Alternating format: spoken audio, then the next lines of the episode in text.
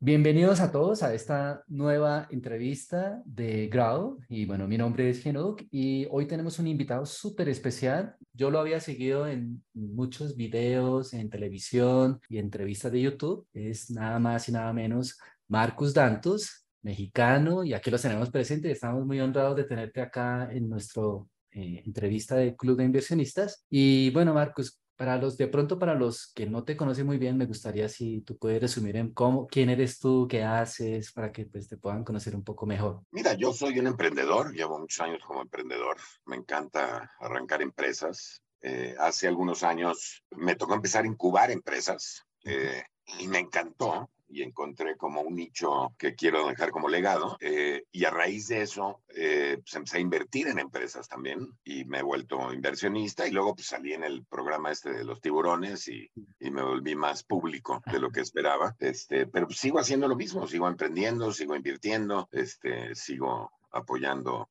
a emprendedores. Perfecto. Bueno, un día estos, nosotros vamos frecuente a México y eh, ¿Tú estás en, en, qué ciudad? Estoy en la, bueno, eh, cerca de la Ciudad de México. Estoy en el Estado de México, pero afuera de la Ciudad de México. Sí, creo que vi en una entrevista, de hecho también de un coreano que te entrevistó en una de las oficinas tuyas que hacen incubación y todo lo demás. Algún día espero pueda visitarte para allá si se puede, ¿no? O bueno, al menos ir a conocer tus, las instalaciones. Fíjate que casualmente esas instalaciones las acabamos de dejar. ¿Ah, sí? Este, sí, después de nueve años. Eh, nos hemos convertido en una empresa un poquito más virtual tenemos, tenemos, digo, oficinas en varias ciudades, pero, pero las instalaciones que conociste, que viste así muy grandotas, ya no las tenemos. Oh, ya. El negocio del coworking no es algo que, que nunca nos interesó mucho, ¿no? Lo que pasa es que hicimos, digamos, el primer cowork grandote, pero, pero como que ya después de la pandemia especialmente empezó a bajar mucho. Ah, claro. Sí, eso es, yo lo primero que supuse es pandemia, sí. Ok, bueno, Marcos, aquí tengo como en la primera pregunta, También estoy ya hace unos añitos empezando en esto de invertir en, en aceleradoras, en incubadoras y demás, pero quería preguntarte qué te condujo a convertirte, eh, si puedo decirte así, en un experto en emprendimiento. Mira, no, o sea, no sé a qué grado uno se convierte en experto o no experto. sí, Yo primero soy emprendedor y, y como emprendedor he fundado varias empresas y me he enfrentado a, todos los pormenores de, ser emprendedor. Eh, y eso pues creo que te va dando experiencia sin lugar a dudas. En 2007, eh, un muy amigo mío, que además un, una eminencia en biomedicina, me invitó a operar su empresa que se llamaba Innova Médica y, y fue la primera vez que tuve contacto con incubación de proyectos. Incubábamos proyectos de desarrollo de dispositivos médicos, ¿no? Y la verdad es que me encantó, me encantó. Primero me encantó darme cuenta que no importa en qué, eh, no sé, en qué rubro estés, pues al final de cuentas las empresas son empresas, ¿no? Y tienes un producto, un servicio y, la metodología es muy similar. Después de esa empresa me, me fui a, dar clases a una universidad en México y creé el proyecto de emprendimiento de esta universidad. Y era una universidad creativa, entonces pues me tocó eh, apoyar a emprendedores más en áreas de cine, radio, televisión, diseño, etcétera. Y luego me invitó Telefónica a fundar Guaira México. Y era una incubadora pues, de, le llaman acelerador, es casi lo mismo, de empresas de eh, tecnologías de información. Eh, y entonces, pues ya había incubado cosas médicas, cosas creativas, cosas de tecnología. Y, y la verdad es que estaba fascinado con esto y eh, así fue como creamos Startup México. Pero respuesta específica a tu pregunta, yo te diría que pues, estudiar, estudiar metodologías, estudiar, eh, ver muchos casos, este, eso es lo que te va dando experiencia, ¿no? Perfecto. Y mm, como inversionista, por ejemplo, eh, ¿qué evalúas, por ejemplo, cuando ves ese tipo de empresas para saber si tiene futuro o no? Híjole, hay muchas cosas, ¿no? O sea, en primer lugar, creo que el equipo es lo más importante. Eh, o sea, definitivamente te puedo decir, por experiencia, he invertido en más de 70 empresas ya y, y el, eh, los emprendedores es lo más importante, ¿no? O sea, las empresas que la hacen es por el emprendedor, las empresas que no es también por los emprendedores. Entonces, eh, eh, evalúo el equipo, evalúo si es gente con la que me puedo comunicar, si es ética, si compartimos valores, si vamos a poder trabajar juntos, si van a escuchar, porque creo que especialmente en la etapa en la que yo invierto, que es una etapa muy temprana, eh, en realidad creo que es más importante la experiencia, el conocimiento, los contactos que el mismo dinero que les das. La segunda cosa que evalúo es si realmente se atiende a una necesidad o un problema de mercado. Luego evalúo si tiene, eh, por ejemplo, o sea, si, si realmente tienen diferenciación, etcétera, ¿no? O sea, evalúo varias cosas, si la oportunidad es global, etcétera. Mm, por ejemplo, eh, yo, por ejemplo, en mi caso, miro mucho si el CEO tiene capacidad de vender. No sé si miras eso, porque hay CEOs que tienen muy buenas ideas, buen operador, pero no saben vender. bueno, venta en cualquier estilo, ¿no? O sea, vende, venta.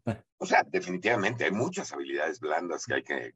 Eh, no es, no es fácil ¿eh? evaluar las habilidades blandas, pero claro, la venta es una de ellas, la empatía, la humildad, la, este, la resiliencia, el que no tengan miedo y se enfrenten. O sea, hay muchas cosas que tienes que evaluar como habilidades blandas del emprendedor. El, el, saber vender es algo súper importante, estoy completamente de acuerdo. Y, y, y, te das cuenta desde que te están vendiendo el proyecto, ¿no? En ese, bueno, digamos, ya pasó, digamos, esa etapa de revisar ese punto, pero a, la hora de, decidir una toma, ¿qué riesgo, por ejemplo, eh, consideras o qué riesgo enfrenta, digamos, un inversor en este tipo de etapa de inversión? Eh, cuando pues seleccionas algo, ¿qué riesgo podría enfrentar? Pues obviamente la pérdida del capital si no funciona, ¿cierto? Pero ¿qué más? No, bueno, o sea, primero, si te refieres específicamente al proyecto, pues hay muchos riesgos. Hay riesgos normalmente de desarrollo de producto tecnológico, riesgos de mercado, riesgos comerciales. Este, hay muchos, muchos riesgos, ¿no?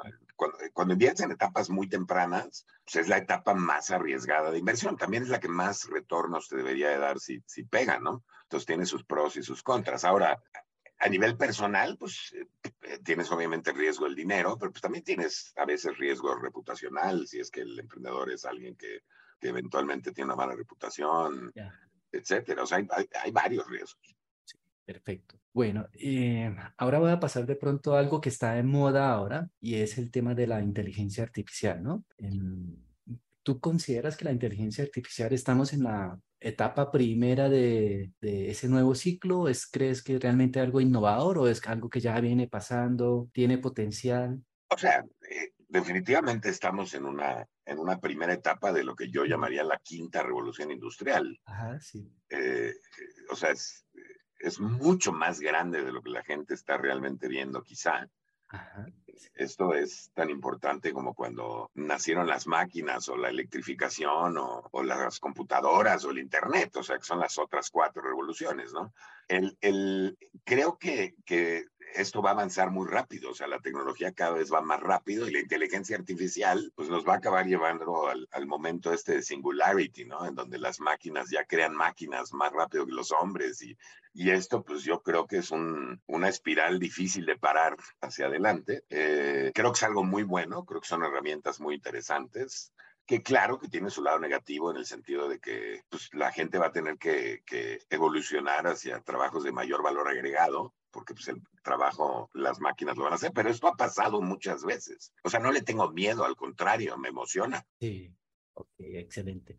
Bueno, voy a cambiar un poco hacia el lado de Latinoamérica. ¿Tú qué ves de, de enfoque de inversionista en el ecosistema de inversión o de empresas que están comenzando en Latinoamérica, ¿qué debes estar, qué consideras eh, si digamos quieres invertir en ese tipo de, de, negocios en Latinoamérica? Pero ¿qué considero, o sea, para invertir en un negocio específicamente, sí, ¿qué le veo de ventajas a Latinoamérica? Negocio, ajá, el negocio como inversionista en nuevos emprendimientos en América Latina, ¿qué estás, como qué estás mirando en este momento en el ecosistema? Yo lo que, pues te lo digo es por esto, porque Después de la pandemia, pues hubo un boom, un momentum de startups y vimos, por ejemplo, cómo mucho dinero entró a América Latina y pues con lo que ha sucedido última, en los últimos meses, también hubo despidos porque pues cometieron varios errores, en, no en Latinoamérica, sino en otras zonas. Eso se ha venido como coletazo acá también en América Latina, que se ha visto un poquito disminuido ese flujo de inversión en las startups, ¿verdad? Entonces, por eso pregunto ahora, que, ¿cómo ves ese sistema de ecosistemas de inversión, inversiones en startup en Latinoamérica? A ver, creo que, déjame primero hablarte de la última parte. Creo ah, que este problema que, que, estás hablando de los startups y de la falta de flujo de repente, la falta de inversión, es cíclico. Esto pasa cada rato. Pasó en noventa y pico, pasó en 2000, pasó en 2008, pasó ahorita. O sea, es una cosa cíclica en donde me da la impresión de que los inversionistas, especialmente los fondos grandotes, empiezan a locar con las valuaciones, empiezan a invertir muchísimo dinero en empresas que todavía no generan realmente los ingresos para ese tipo de inversión. Y entonces se da un ajuste y esto es algo que pasa relativamente seguido. ¿eh? ¿eh? y creo que ahorita lo que estamos viendo es un ajuste, pero es un ajuste temporal, que como en todas estas épocas va a rebotar, ¿no? Ahora, específicamente en Latinoamérica, pues, creo que somos gente increíblemente creativa, trabajadora, eh, hay mucho talento, hay muchas necesidades y obviamente pues, si tienes, eres muy creativo y tienes necesidades, son las dos patas de la innovación, entonces deberíamos ser muy innovadores. Creo que tenemos problemas culturales y sistémicos que tenemos que superar, o sea, eh, eh, eh, creo que, mm, por ejemplo, no toleramos el fracaso, a veces castigamos el éxito. somos gente que no, no necesariamente somos tan colaborativos como otros países. Y a, y, a, nivel sistémico, pues siento que, que hay corrupción, hay impunidad, hay mala aplicación de la ley, no, no hay salidas financieras del todo y todo esto afecta obviamente el crecimiento de los startups, pero creo que la oportunidad es gigantesca por, simplemente por las necesidades y el talento que tenemos y, y creo que va a seguir creciendo. Mm, en ese caso, por ejemplo, yo, bueno, yo en temas de startup o incubadoras, estoy más enfocado, digamos, en Colombia por los amigos que tengo acá y con Endeavor Colombia y demás y así.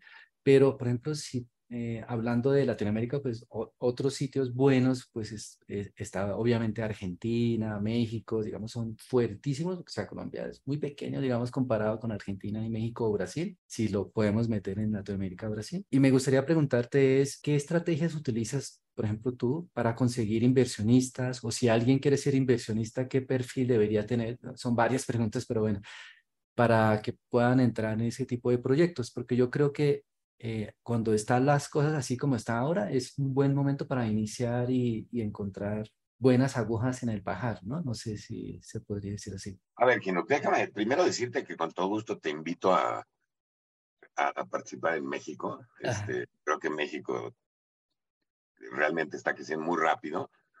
Este, Colombia es un país muy interesante, yo no lo considero tan chiquito, este, creo que es un país muy fuerte y con mucho potencial de inversiones.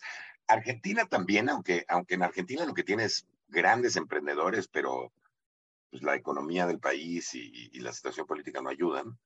Este, pero, pero sí, digo, y Brasil, la verdad es que es un gigante y es un gran país, pero, pero es un país muy difícil de entrar. Este, de entrada, pues hay que hablar perfecto portugués, ¿no?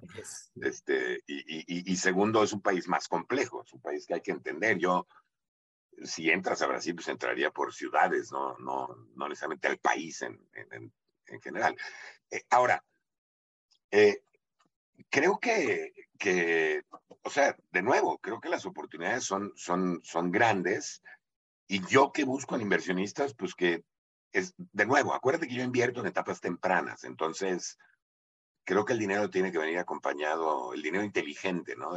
tiene que ser, tiene que venir acompañado de, estrategia, de, conocimiento profundo en algo, de ser experto en algo. Entonces me encanta invertir con gente que es experta o que puede aportar al proyecto para realmente hacerlo crecer creo que un, proyecto en el que inviertes en etapa temprana, si no lo acompañas, no va a servir de mucho la, inversión. De nuevo, creo que el dinero no es lo más importante en estas etapas. ¿no? Claro. Por ejemplo, de nuestra comunidad o en mi caso, yo estoy más enfocado en las fintech, porque obviamente somos de, de, inversiones bursátiles y demás. Nos interesa más temas de fintech porque pues, es donde sabemos cómo, cuáles son los, los nichos y demás, ¿no? Creo que tiene sentido eso, eh, de buscar inversionistas que que puedan no solamente a nivel tener simplemente dinero, sino es que conozcan un poco sobre eso, ¿no? Sí, pero no es solo conocimiento sobre, por ejemplo, en, tu caso, está bien, tú tienes conocimiento de finanzas, tienes gente alrededor que tiene conocimiento de finanzas, pero también necesitas gente que sepa de contabilidad o de legal o de ventas o de marketing o de redes sociales. O sea, mientras más puedas completar el equipo externo de la empresa, los mentores, los asesores, los, los, el, el board, pues creo que mejor te puede ir porque cubres más, más espacio, ¿no? Más campo. ¿No te parece, Marcos, que ahí es donde está la, lo importante de tener un buen networking, como por ejemplo estar con la gente de, o sea, estar en comunidades de inversionistas y así tienes muchos contactos, muchos amigos también inversores o, o CEO de startup y así conoces. O sea, sin duda, claro, mientras más gane el network, mejor. Eh, eh, hablas mucho de Endeavor, Endeavor es una gran organización, pero Endeavor es más para empresas mucho más avanzadas. ¿eh? Este, entonces, las empresas normalmente en la empresa típica que yo invierto, pues no está lista para presentar Endeavor. Para Endeavor tienes ya que haberla hecho para que Endeavor te seleccione como parte del club de Endeavor, ¿no? No, tengo, este que, tengo que tener entonces una reunión contigo para, para conocer esas empresas en etapa inicial, como tú dices, ¿sí? O sea, sí, me encantaría, la verdad. Sí, sí ahora Endeavor, Endeavor y algunas otras organizaciones pues tienen un grupo de mentores muy, muy importante este, que sin duda pueden apoyar, ¿no? Sí, bueno, es que está muy chévere, muy bien. Ahora cambiemos un poquito la pregunta de, además de estas inversiones en emprendimientos, ¿qué más, ¿en qué más activos o en qué otras cosas inviertes tú usualmente, Marcos? Mira, la verdad es que la mayoría de mis inversiones son en emprendimientos. este, o sea, también invierto en fondos, pero pues que invierten en emprendimientos. Ajá, sí. Este, también tengo poquito de bienes raíces y tengo algo en divisas y algo en en criptomonedas he invertido de repente y me, nada más que no soy muy bueno. Este, pero, pero principalmente a mí me gusta invertir en emprendimiento. Voy a decir por qué. Porque cuando tú inviertes en divisas o en bienes raíces o en, o en eh, criptomonedas o lo que sea, es una inversión realmente muy egoísta, ¿no? O sea, ganas tú y quizá el que desarrolla las bienes raíces, pero cuando inviertes en emprendimiento hay muchas otras gentes que se benefician. Se beneficia la gente que está creando la empresa, se beneficia la gente que trabaja ahí, se beneficia la gente que recibe el producto o servicio si es que es bueno, se beneficia el país porque mejora la economía, o sea, tiene muchas otras ventajas. Y, me gusta más esa parte, aunque tiene mucho riesgo, ¿no? mucho más riesgo, totalmente. Bueno, antes de hacerte la pregunta sobre creo que tú lo dijiste, lo de las divisas y todo eso. ¿En qué, por ejemplo, invertirías, por ejemplo, 10 mil pesos mexicanos si tú fueras a invertir ahora? Bueno, obviamente yo sé que ya vas a invertir en temas de emprendimiento y todo, porque es, digamos, el sector que tú conoces, pero, por ejemplo, si tuvieras 10 mil y no fuera Marcus eh, desde cero, no con lo que ya tienes, ¿dónde lo invertirías? 10 mil pesos. no es mucho. Mira, pero esa es la pregunta. O sea, yo probablemente lo invertiría en un negocio que me genere más dinero, ¿no? Este, o sea, 10 mil pesos no es una cantidad tan importante, eh, pero, pero si, es, si fuera todo lo que tuviese, lo invertiría en algo que me genere más dinero, en algún negocio. En un negocio, ¿cierto? Sí. Claro. Algo que tú conocerías, ¿sí? Es, creo que es la... En un negocio que además yo pueda controlar y que yo pueda crecer y que para que esos 10 mil se vuelvan 100 mil y un millón y etcétera, ¿no? Y bueno, y, y hago una, una, pregunta que seguramente es como pregunta eh, que me hago. Hasta yo que, digamos, eh, hago seguimiento a las divisas y todo, he visto con sorpresa la caída, pues, eh, la, cómo ha estado moviendo el peso mexicano frente al dólar, ¿no? Y pues hay muchas hipótesis, análisis y todo eso, pero tú, ¿qué opinión tienes sobre lo que está pasando con el peso mexicano? Mira, como dices, hay muchas hipótesis. Yo, yo creo que esto se debe a, a, varias cosas. Creo que se debe a una inestabilidad y subida de tasas en el mercado americano, lo cual hace más interesante invertir en pesos. Este, se, se, se vuelve, aunque, aunque han, han estado incrementando la tasa y obviamente eso va a empezar a, cambiar la balanza hacia Estados Unidos. Se, se, mm, creo que también tiene que ver mucho con las remesas que estamos recibiendo en México. Es una, es una cantidad muy importante. Este, no sé, no sé, yo, o sea, no sé si también es una estrategia federal, no, no, no tengo idea, pero sí, como dices, el peso ha ganado un valor importante contra el dólar. Eh, y, y, pues creo que pues es buen momento para comprar dólares, ¿no? Eh, aunque, aunque cada vez que digo eso baja más el dólar contra el peso, entonces... Lo, lo, dije hace poco. Siempre, siempre, le he dicho a la gente que, que no me haga caso, que, que, si quieren hacerse millonarios hagan lo contrario que yo cuando invierto en divisas. ¿no? Porque la verdad es que no soy muy bueno en eso. Pero, pero es interesante, tiene sus ventajas, por supuesto. También tiene sus desventajas, ¿eh? O sea, los mismos gentes que envían remesas, pues cada vez el dinero les es, es menor. Los tienen que este, trabajar más. Que exporta, y México tiene un mercado muy importante que exporta a Estados Unidos, pues cada vez gana menos o tiene menores márgenes.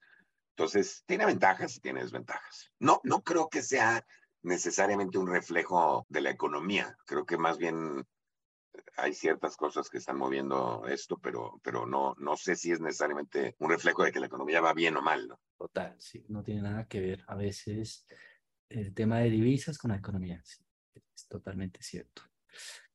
Bueno, ¿qué consejo le darías, Marcos, a alguien que quiere comenzar a emprender, quiere buscar fondos de inversión, digamos, como tal vez tú lo manejas, que está en la primera etapa, ¿qué tendría que ser esa persona? ¿Qué pasos tiene que seguir, por ejemplo, para poder llegar a una empresa como la tuya o un inversor como, como tú?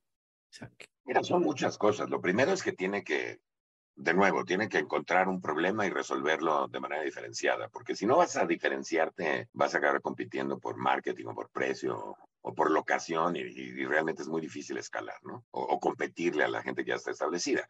Segundo, tiene que tener un buen equipo de trabajo, tiene que tener un equipo completo, este, etcétera. Tiene que validar eh, en el mercado su, su, prototipo, tiene que tener un prototipo de lo que sea que esté vendiendo, aunque no tiene que ser tecnológico, pero si es comida, pues que tenga prototipos ya hechos, ¿no? Este, y, que, y, y creo que tiene que tener validación de mercado. Este, y, yo creo que con eso ya te puedes acercar a un inversionista.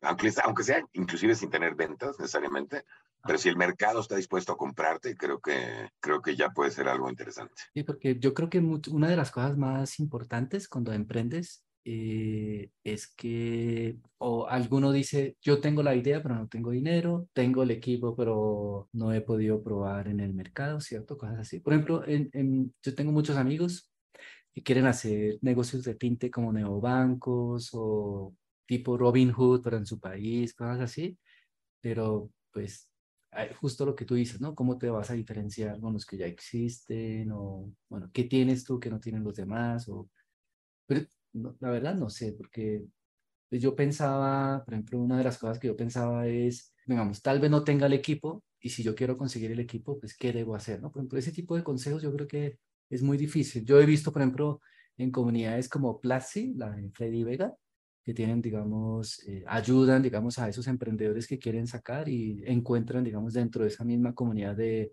que están en lo mismo, gente para poder unirlos y mandarlos a Y Combinator o una cosa así, ¿no? Pero eh, en México hay algo así que podríamos poder decir, bueno, si estás viendo en dificultad, tiene cosas en esa primera etapa, ¿dónde podría ir a, a, a probar eso o hablar de eso? Hay muchísimas cosas, hay incubadoras, hay aceleradoras, hay comunidades de emprendedores, hay crowdfunding también, en donde también pues, de alguna manera puedes validar eh, eh, qué, tan, qué tanto interés tiene tu idea. Hay, hay muchas maneras de hacerlo, ¿no? Eh, creo que el, el, problema no es ese, el problema es que luego los, los emprendedores a veces sienten que con la idea ya pueden pedir dinero y la idea es lo que no vale nada, ¿no? O sea, ideas, pues todos podemos tener ideas, pero, pero el, el, problema es que sepan cómo lo van a hacer y con quién lo van a hacer y, y que esa idea eventualmente esté validada en el mercado. Y, y eso es lo que hay, hay, mucha gente que llega conmigo y me, me presenta cosas que nada más están en etapa de idea y que no tienen ningún tipo de validación y a veces no tienen ninguna diferenciación y a veces ningún sentido. Este, hace, hace algún tiempo se me acercó una emprendedora, eh, por darte un ejemplo, a decirme que, que quería ser una especie de DJ para restaurantes, ¿no? Y, y, entonces le dije, pero los restaurantes ahorita pueden meterse a Spotify y, y meterse a un canal y inclusive armar su propio, o sea, ¿cuál es la diferencia? No, no, no, pero, pero yo lo hago yo. Le decía, por eso, pero ¿cuál es la diferencia? O sea, y ya hiciste algo, ya, ya hablaste con algún restaurante, pues hablé con tres y no me lo quisieron comprar y por eso necesito inversión. Y le dije, pero es que creo que estás viendo al revés esto, ¿no? O sea, tienes que primero encontrar algo que sí te quieran comprar, tener la manera de cómo hacerlo y luego acercarte con un inversionista, ¿no? Y lo ven más bien como un empleo donde quién me paga mientras yo hago esto, ¿cierto? A ver si... Exacto, exacto. Y creo que eso es un error. Bueno, eh, si yo quisiera tener, eh, insisto con el tema de México, si estoy en México, quiero emprender allá, eh, mm, aunque ya lo has dicho, en Corea hay estas cosas de como sandbox, o sea, cajas de arena, donde puedes ir y, digamos, hay ayuda gubernamental o institucional o bueno, entonces, ¿dónde podría ir, por ejemplo, específicamente hablando, Marcos? ¿Alguna Mira, en México, fuera de algunos estados muy específicos, no hay ya un apoyo a nivel federal. Desde hace ya algunos años, una cosa que espero que regrese. Hay algunos apoyos en estados, este, pero no, no mucho. Entonces, dinero de gobierno cada vez es más difícil ¿no? de obtener, pero sí se ha generado un ecosistema privado importante eh, y, y, te digo, hay incubadoras, hay aceleradoras, hay ángeles inversionistas como nunca, hay empresas de crowdfunding en donde si tienes una buena idea, pues probablemente puedes conseguir fondos de inversión. Pero de nuevo, e, el, el problema que yo veo, y es más o menos relacionado a lo que platicamos hace ratito, el, el, o sea, si lo que tú quieres, si el propósito de tu empresa es levantar dinero, estás mal. El, levantar dinero y el generar dinero debe ser una consecuencia de un buen propósito de tu empresa, ¿no? Entonces, me da la impresión que hay muchos emprendedores muy nuevos que, crean una empresa para levantar dinero y, como dices, para pagarse el juego de estar emprendiendo, ¿no? Pero, pero realmente no hay algo más fuerte detrás. Creo que lo dijiste al comienzo. El tema debería ser cómo me diferencio solucionando problema a la gente, ¿cierto? Ese creo que es la, creo que para mí... Yo también creo que es la clave. Sí, para mí es la clave. Cuando yo... Digo, hay, hay, hay empresas que no resuelven un problema, que generan una necesidad, pero es más difícil. Sí. Pero sí se puede hacer también. Pues sí, ese es como, para mí ese era, es mi clave para poder invertirse. Sí, pero si eres la, si es la primera vez que emprendes, mejor resuelve un problema Diferenciate y arma un buen equipo y ya, ahí tienes el 80% del éxito. Voy a hacerte una pregunta que es un consejo que yo le doy a las personas que quieren, digamos, comenzar a hacer este tipo de inversor ángel o entender cómo invertir en estas etapas que están en inicio de emprendimiento, cosas así. Es que les digo, pues no lo hagan solitos, porque, ah, que un amigo dijo que tal, entonces me dijo que le diera 100 mil dólares. Le digo, por ahí no es el camino, ¿no? Porque primero, pues no, tienes experiencia ni nada. Entonces, lo mejor es, por ejemplo, unirte a un crowdfunding o unirte a un grupo de amigos que estén haciendo, son inversores ángeles, o ir a empresas como Endeavor o, o iCombinator o las que sea, como, bueno, alguna comunidad como la tuya, donde puedan ir y aprender un poquito cómo funciona, ¿cierto? Con algo, con poquito, ven cómo lo hacen y ya tú vas eligiendo qué tipo de inversor quieres ser en ese tipo de, emprendimiento, ¿cierto? Está bien que yo, por ejemplo, ¿crees que está bien que yo le sugiera así de esa manera a las personas que, que son nuevos y quieren entrar en este tipo de inversión? Mira, de entrada, o sea, sí, claro, pero de entrada te digo que ya en la mayoría de las universidades hay programas de creación de empresas, hay incubadoras, eh, y, y creo que es un buen principio para conocer la parte teórica, no la parte práctica que creo que es esencial, ¿no? Creo que si sales de una incubadora de la universidad con una buena idea que encontraste cómo hacerla, te podrías meter a una incubadora eh, en, en, tu, y, en Colombia hay muchas, en, México hay muchas más, este, o sea, en Latinoamérica pues, está lleno de, incubadoras, de aceleradoras. Hay, hay varias universidades en Colombia que tienen incubadoras, este, pero, pero sí, claro, o sea, acércate, por lo menos acércate.